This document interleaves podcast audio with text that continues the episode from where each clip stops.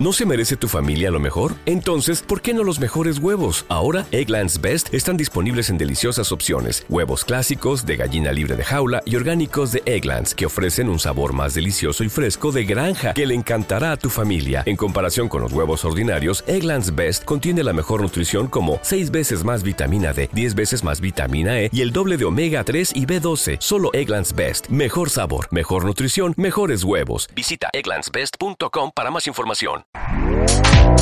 Este podcast forma parte de Evox Originals. Disfruta de este avance.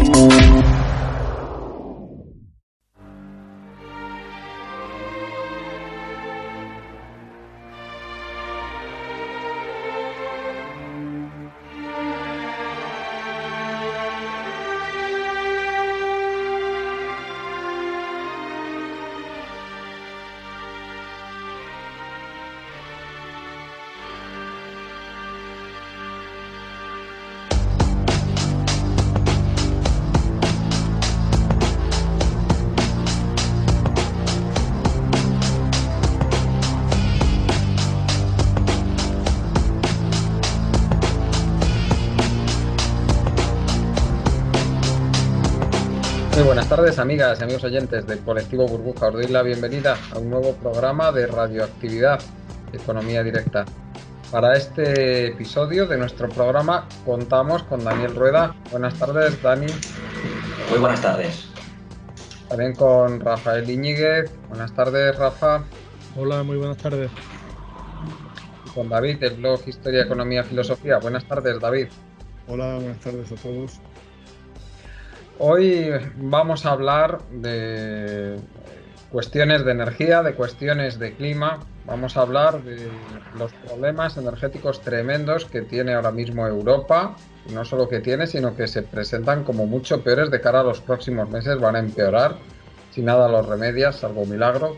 Durante este próximo otoño-invierno se han planteado medidas de ahorro, medidas de ahorro que hablaremos de ellas, si nos, qué nos parecen estas medidas de ahorro eh, junto al corte de suministro parcial eh, que hemos tenido de, por parte de Rusia y que va a ser, se supone, total, eh, a esto se suma los problemas de la sequía generalizada. En la mayoría de Europa, está afectando a la mayor parte de la población europea esta, esta sequía con zonas impresionantemente afectadas, como es buena parte de España, buena parte de Portugal, Francia, Italia, Hungría, Alemania, en Noruega misma, que es uno de los países más húmedos de Europa, está también muy afectada.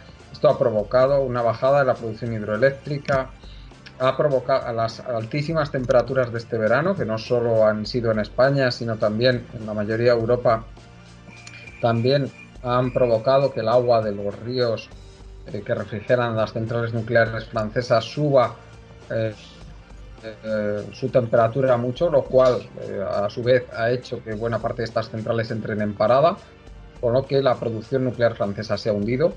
La sequía ha hecho que un exportador importante de energía eléctrica como Noruega pues tenga ya anunciado que no va a poder eh, seguir exportando energía en los próximos meses y desde luego la, la capacidad de, la, de, las alternativas que tenemos no es ni mucho menos suficiente como para suplir todos estos problemas.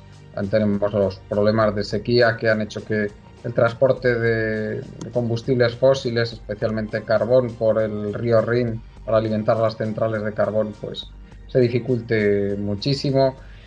En fin, eh, afrontamos una situación crítica en Europa, vamos a describirla y vamos a ver qué, qué, qué nos parecen las medidas que se están tomando para, para intentar paliar esta, esta, situación tan grave.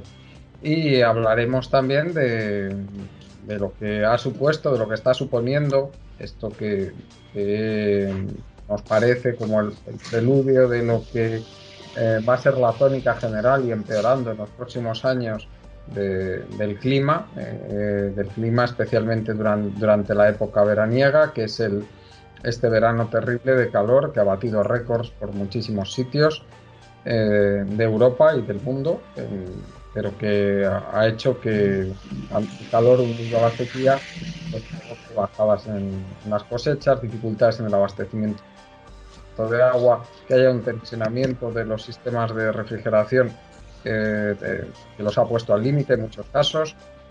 En fin, todas, todas estas, los sistemas de abastecimiento eléctrico también se han puesto al límite también en, muchos sitios, como ha pasado especialmente en Texas durante el pasado mes. En fin, todo, todo, de todo esto vamos a hablar en este programa y a mí me gustaría, eh, David, eh, que centrándonos en las alternativas que se están proponiendo, especialmente la, nuclear, ¿qué, te parece a ti que se haya incluido las nucleares como, como, energía limpia?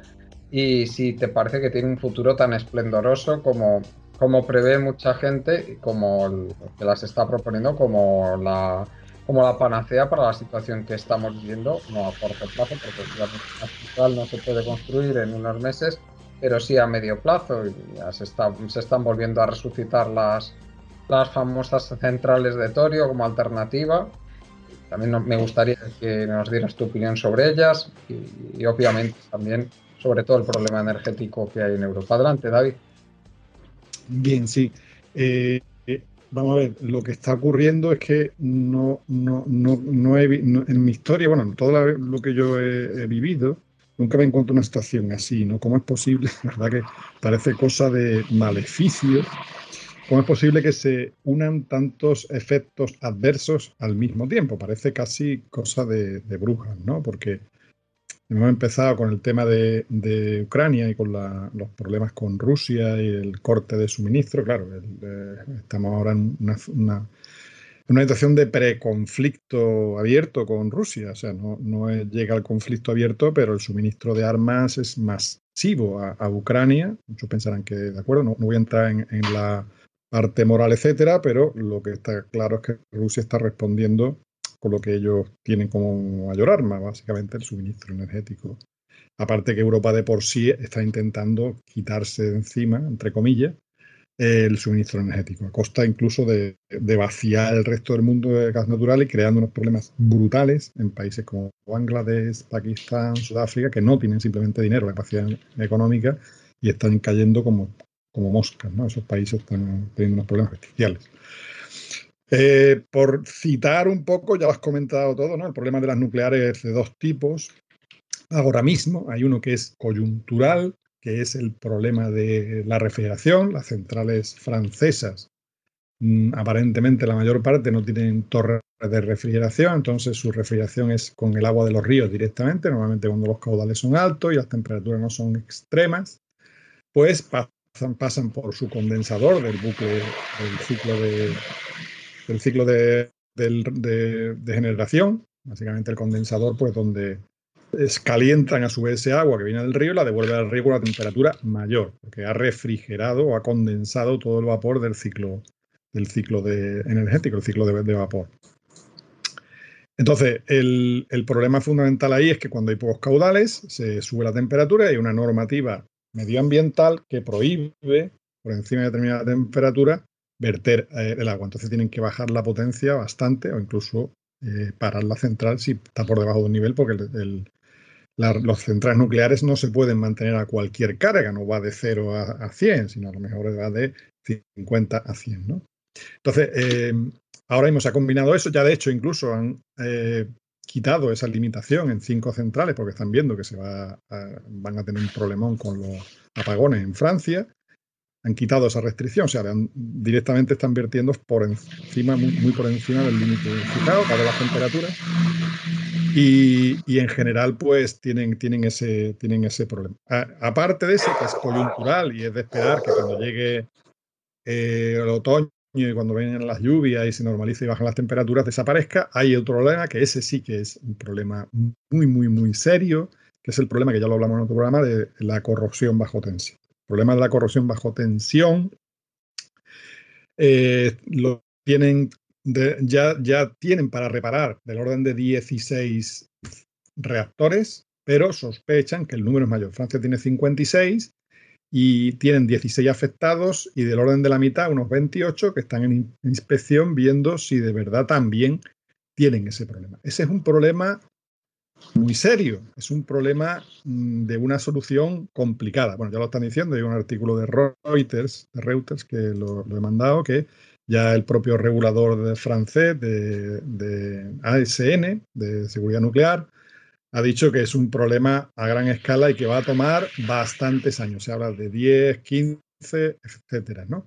No solo es un problema de tiempo de resolución, porque claro, seguir trabajando con, circuitos primarios de reactor con grietas no es lo que se recomienda precisamente para, para las poblaciones que están alrededor de esas centrales, ¿vale? Entonces, em, el problema está en eso, en que es una reparación muy complicada, donde además es eh, muy difícil garantizar cuándo el problema se quita, cómo se realiza y cuándo de verdad eh, puede originarse otro, otro un, accidente incluso en, el sistema. Pasó con, la, con, las centrales que se llaman CANDU, Canadian Deuterium Uranium, las centrales canadienses de uranio y deuterio, donde incluso hubo un problema de, fisuras masivas de, eso en, plantas muy pequeñas, pero que originaron bastantes problemas.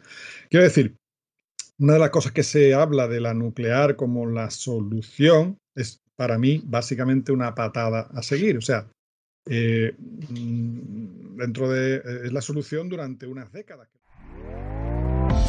¿Te está gustando lo que escuchas? Este podcast forma parte de Evox Originals y puedes escucharlo completo y gratis desde la aplicación de Evox. Instálala desde tu store y suscríbete a él para no perderte ningún episodio.